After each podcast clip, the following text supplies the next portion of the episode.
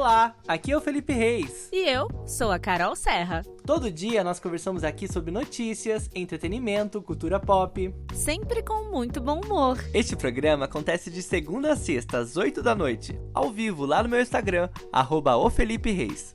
Você pode participar por lá ou enviar pra gente um e-mail. Anota aí podcast@reiscomunica.com.br. Então vamos começar? Seja bem-vindo ao Papo Cast.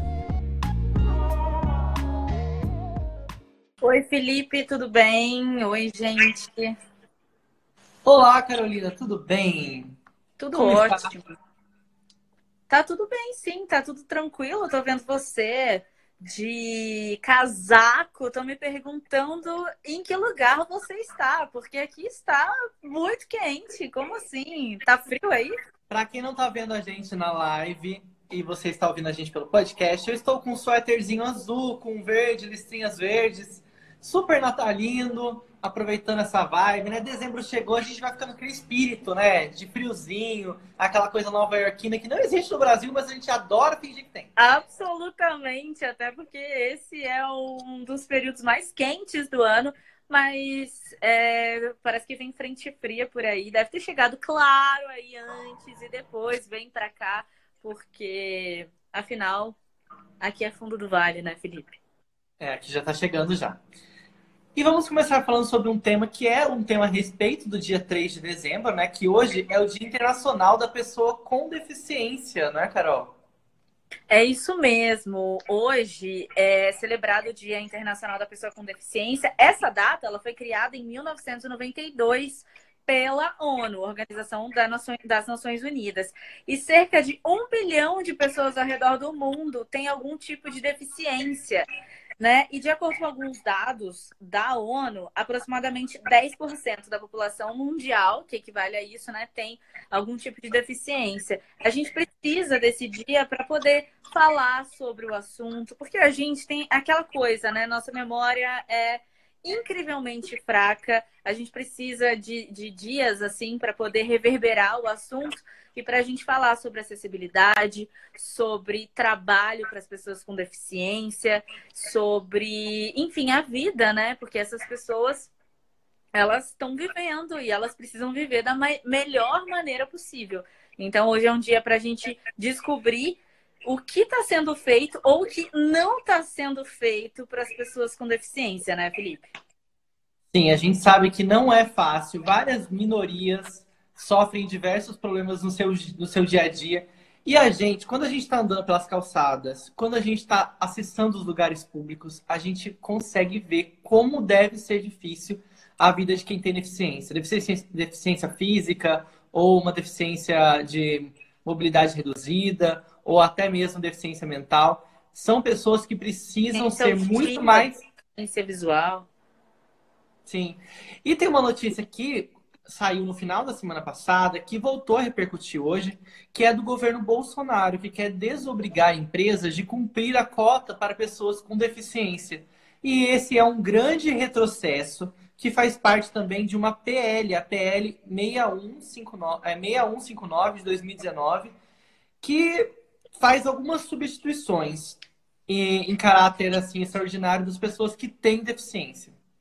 Eu achei bizarro porque uma das primeiras coisas que eu lembro, né, da posse do, do Bolsonaro foi que é, foi feita em Libras, né? Foi a primeira vez aquela comoção, as pessoas falando: nossa, agora sim, a gente vai ter visibilidade, a gente vai ter acesso à inclusão, as pessoas vão olhar para a gente.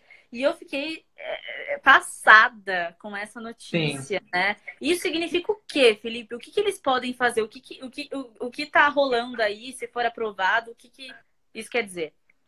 Então, tem aqui uma imagem para tentar simplificar. Não é um PL muito simples, mas como é hoje lutamos para que nenhum direito seja criado sem a participação das pessoas com deficiência. Ou seja, as pessoas com deficiência, quando elas não têm nenhum tipo de, de, de deficiência mental, ou quando elas não podem responder por si sós, elas podem participar, elas devem é, participar votando de algumas discussões. Só que esse PL, ele diz que a pessoa com deficiência, ela perde a possibilidade de alguns tipos de escolhas, né? Ela se torna um pouco mais refém de regras do governo. E uma das regras seria essa de que as empresas deixariam de ter é, essa obrigatoriedade de uma porcentagem de pessoas com deficiência em, suas, em seu, né, seu quadro de, de funcionários. A gente sabe que é melhor que exista a regra e a cota do que não exista e as pessoas fiquem sem emprego, né?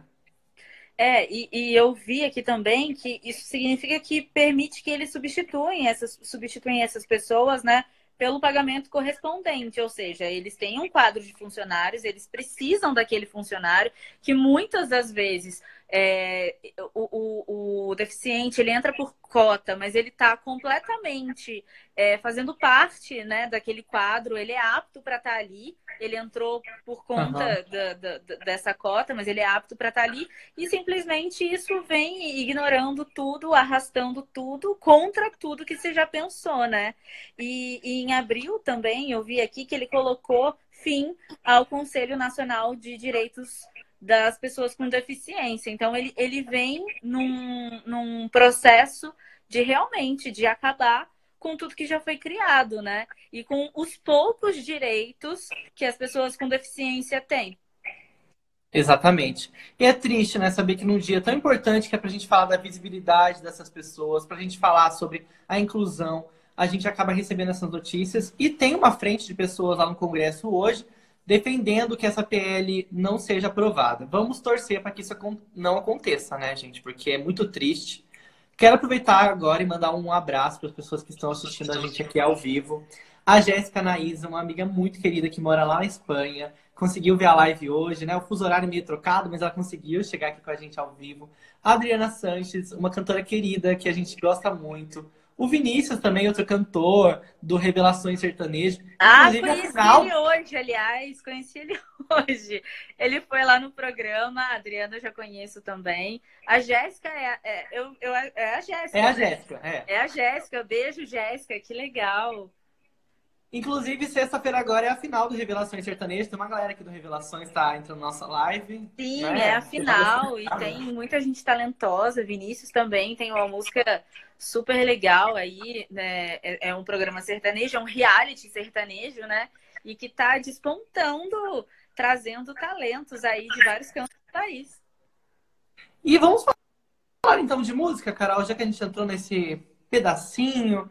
Hoje mais cedo eu tava conversando com a Carolina e ela estava me contando uma história de tem muitos cantores famosos que a gente já conhece, cantores lendários, né, de vários, vários estilos musicais, que ficaram no hiato por muito tempo e alguns deles voltaram desse ano, ano passado, com novas músicas, com novos álbuns. E a Carolina falou assim: às vezes eu tenho a impressão de que essas pessoas estão fazendo um cover de si mesmo. Né? De tão icônicas que elas já são, elas estão fazendo novas músicas meio parecidas.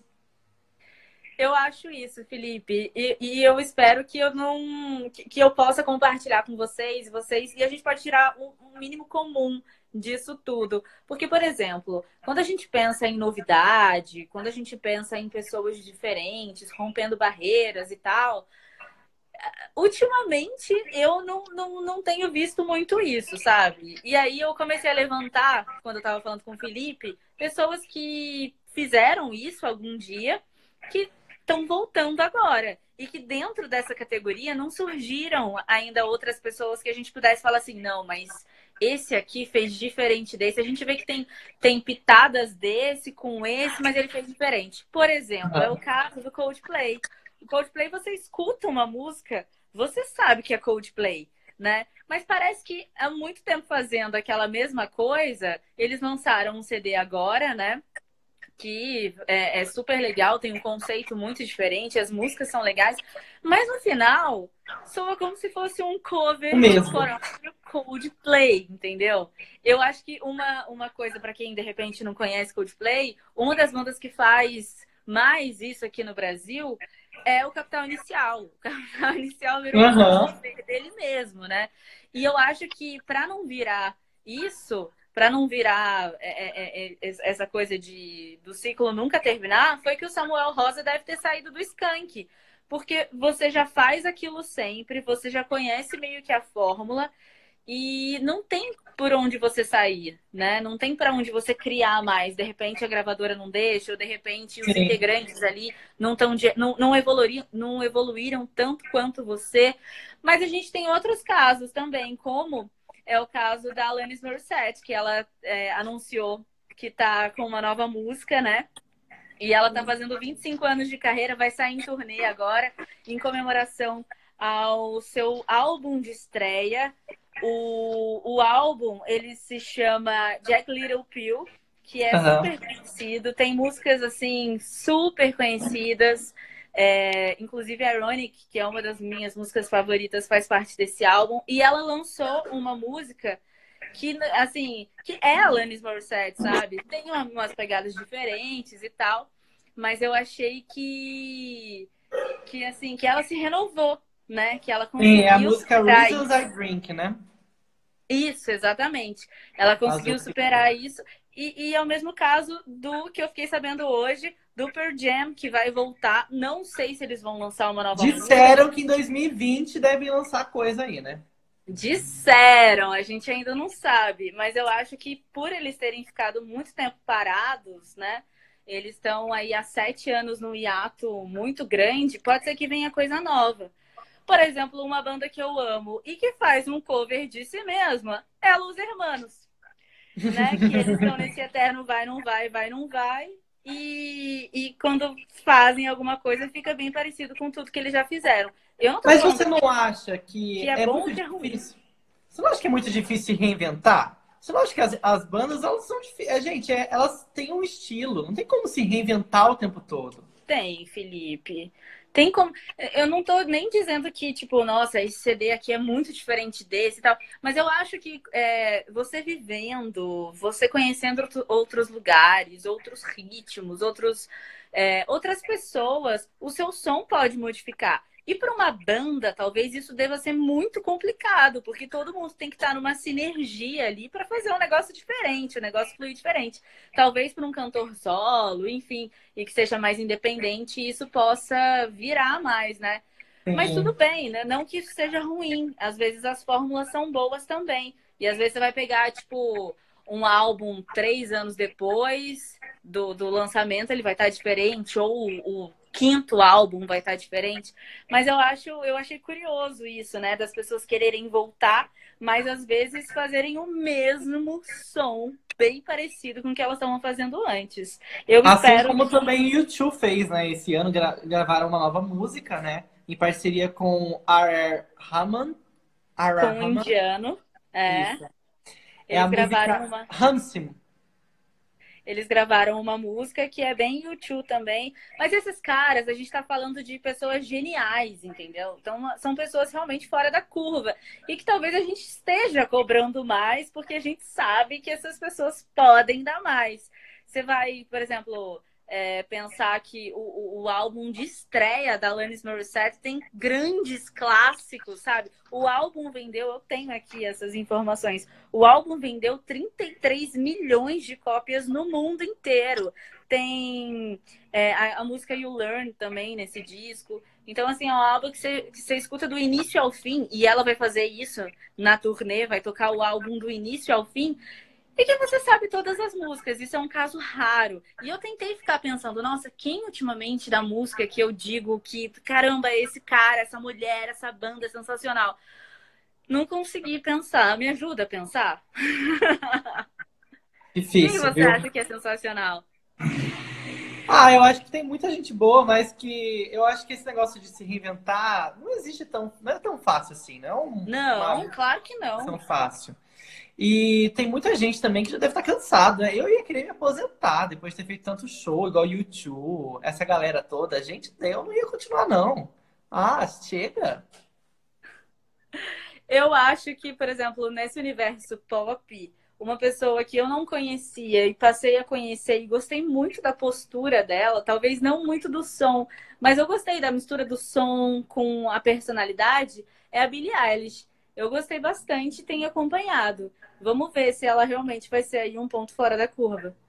Sim. Deixa eu mandar um beijo para as pessoas que estão ao vivo com a gente na live. O Pedro Campos foi nosso diretor, mandou assim: meus filhos youtubers. Não é muito bem ah. improvisando aqui, né? Uma coisa mais real, menos O pessoal editada. sertanejo tá em peso aqui, hein? Em peso. A Rafaela também entrou com a gente ao vivo. Um beijo, Rafa. E todo mundo que tá aqui com a gente. A gente tava falando até agora de música. Vocês podem até mandar aí qual que é o estilo de música que vocês mais gostam. O Pedro desconfio que seja sertanejo. Nossa, eu nem desconfio. Eu, eu posso escrever aqui por ele, pode ser? e agora, mudando um pouco de assunto, vamos falar sobre educação. Hoje saiu dados de 2018 do PISA, que o PISA, que é um, um medidor da educação do Brasil, do mundo, na verdade, não só do Brasil, de vários países. E o Brasil ficou estagnado na leitura e perdeu em ciências e em matemática, de forma assim bem absurda. Foi uma, uma, uma decadência. E muita gente questionou vários, várias coisas no Twitter. E as principais foram questionando um dos nossos patrões, do patrono da educação, o Paulo Freire, que a gente vai falar daqui a pouco. Mas antes eu queria falar um pouquinho mais sobre esse, essa notícia. Dois terços dos brasileiros de 15 anos, eles sabem menos do que o básico na matemática. Em leitura, os dados do Brasil apresentam estagnação dos últimos 10 anos, ou seja, nos últimos 10 anos, nada mudou na leitura do Brasil.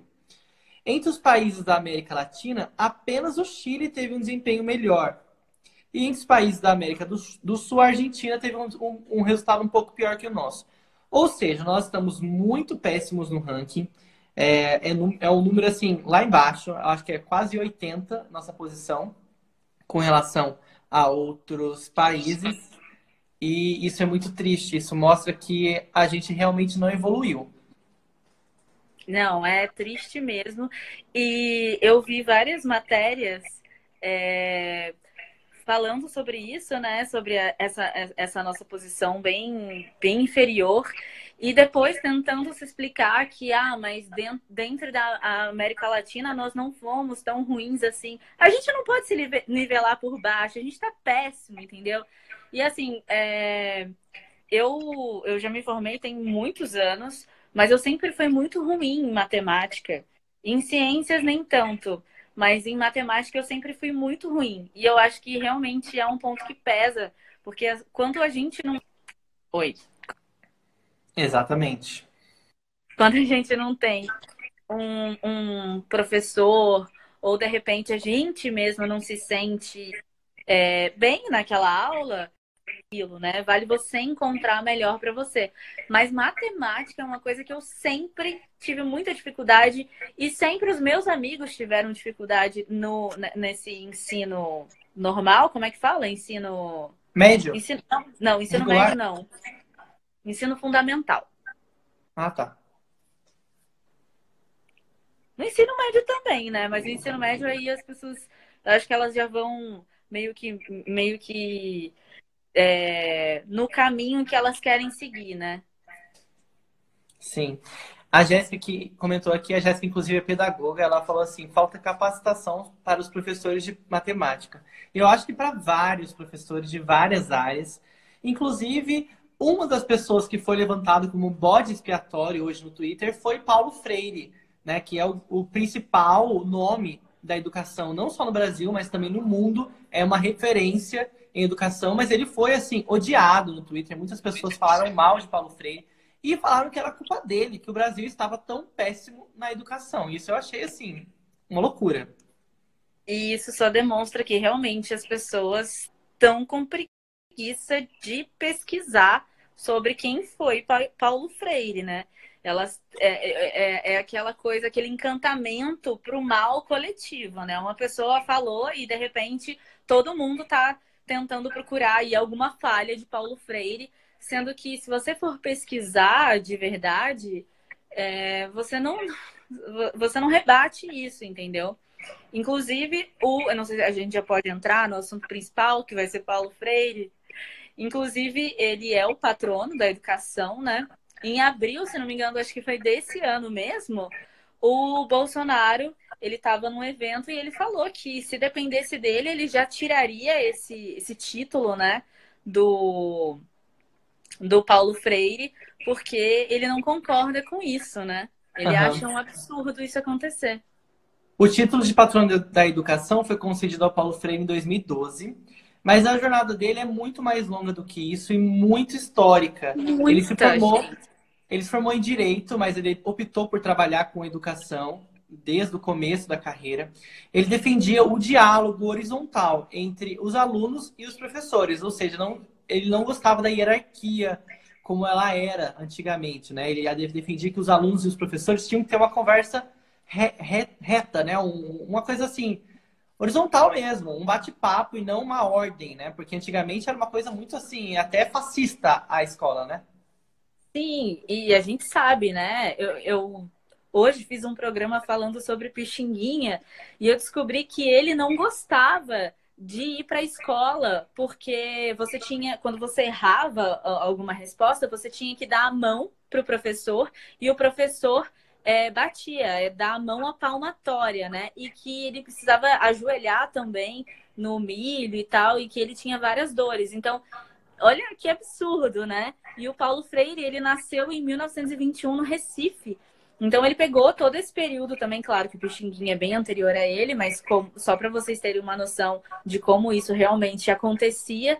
E isso que o Felipe falou, ele tentava tirar essa verticalização né, do poder. O professor é o grande mestre, né? E, e você é uma folha em branco que ele vai pincelando. O que ele queria fazer é: eu sou uma folha em branco, você é uma folha em branco, eu tenho a minha bagagem, você tem a sua bagagem, e a gente junto vai construir aqui a melhor forma para você fazer uma melhor leitura do mundo. Era isso que ele queria. Sim, a Jéssica, inclusive, comenta aqui. Na verdade, se realmente o Brasil seguisse Paulo Freire como base, não estaríamos assim. Aqui na Espanha, onde ela mora, temos Paulo Freire como impulsionador. E ela concorda comigo exatamente, Felipe, igualdade à troca de conhecimento. Inclusive, na década de 60, o Paulo Freire foi responsável por criar um método de alfabetização pioneiro no mundo, que foi assim exportado para milhares de países e na época, o presidente do país quis que esse método de alfabetização se tornasse o pilar da, da alfabetização no Brasil. Mas aí, né, teve uma coisinha chamada golpe em 64, que tudo isso foi é... derrubado. Exatamente, ele foi chamado pelo João Goulart para poder é, fazer um plano de educação e tal, porque nessa época, Felipe, mais da metade da população brasileira não sabia ler nem escrever. Uhum. E o que, que aconteceu? Ele começou a despertar a ira de algumas pessoas, porque naquela época, quem não, podia, quem não podia ler e nem escrever, não podia votar. Exatamente. Era uma coisa né? política, né? É uma coisa, era uma coisa política, é uma coisa política, né? Então, o que, que acontece? Se a pessoa não tem conhecimento, se a pessoa continua naquele mundinho, se ela não abre as portas aí da, da percepção para um monte de coisa, ela vai vivendo e vai achando que aquilo ela, é, é, é, é, natural, né? É o deixa a vida me levar. Inclusive, tem um episódio em que ele alfabetizou em não sei quantas horas, 60 horas, um grupo. 40 horas. 40 horas um grupo do Nordeste e que eu não sei se foi esse grupo, mas foi um outro grupo também, porque ele, ele tinha um trabalho com educação adulta e educação de idosos, né? E esse grupo começou a ler sobre algumas leis trabalhistas e eles começaram e eles fizeram greve, né? Porque eles entenderam que eles tinham direito àquilo e o poder que eles tinham nas mãos. E as pessoas, né? A, a, como a gente falou mesmo, ele não gostava dessa coisa de hierarquia, né? As Sim. pessoas não gostavam disso, né? Os chefes, os, enfim, os governantes não gostavam. E eu acho que parte muito daí do fato do Paulo Freire ser tão odiado assim. Porque Com não certeza. tem outra, outra, outra resposta. Não consigo achar uma pessoa, um presidente, que ele vai supervalorizar o brilhante Ustra e vai desvalorizar o Paulo Freire é uma tristeza, né? No meio de todos esses acontecimentos, Paulo Freire lançou um livro chamado Pedagogia do Oprimido, que é, gente, um livro revolucionário em língua portuguesa. Ele está entre os 100 livros mais pedidos por universidades que falam inglês. Não são qualquer universidades, são as universidades que falam a língua inglesa. Eles pedem muito esse livro. Inclusive, esse livro é um dos livros mais lidos em cursos de humanas e faz parte de vários e vários é, currículos aí de universidades famosas pelo mundo. Inclusive Harvard e Oxford são universidades que têm a metodologia de Paulo Freire.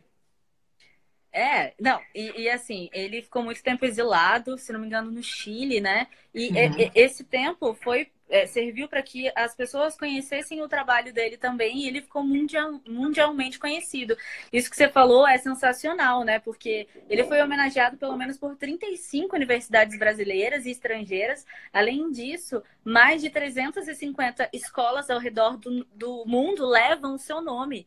Ele é celebradíssimo, inclusive em países que a gente considera aí países referência na educação.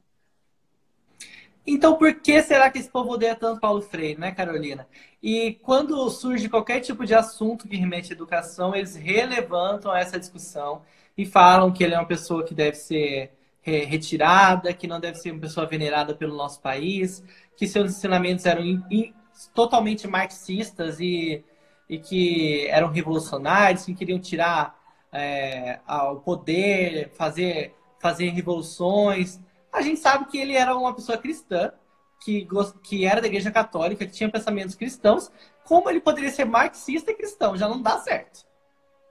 Não, e, e, assim, se a gente até é, eu li algumas críticas falando que ele se referia muito ao gênero masculino, que ele é, não era a favor do aborto, mas isso não, isso, isso não reflete o que as pessoas rebatem ele, né? Ele, é, sei lá, a gente podia falar, não, eu não gosto do Paulo Freire porque ele foi contra o aborto. Não, eu não gosto do Paulo Freire porque ele citava muito mais o gênero masculino do que o feminino. E, e, e não é isso que as pessoas estão criticando, não é por isso que as pessoas estão criticando ele.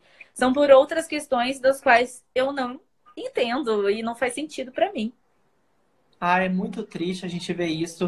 Eu levantei alguns pequenos tópicos de motivos e principais problemas da educação que poderiam ter levado a esse péssimo índice.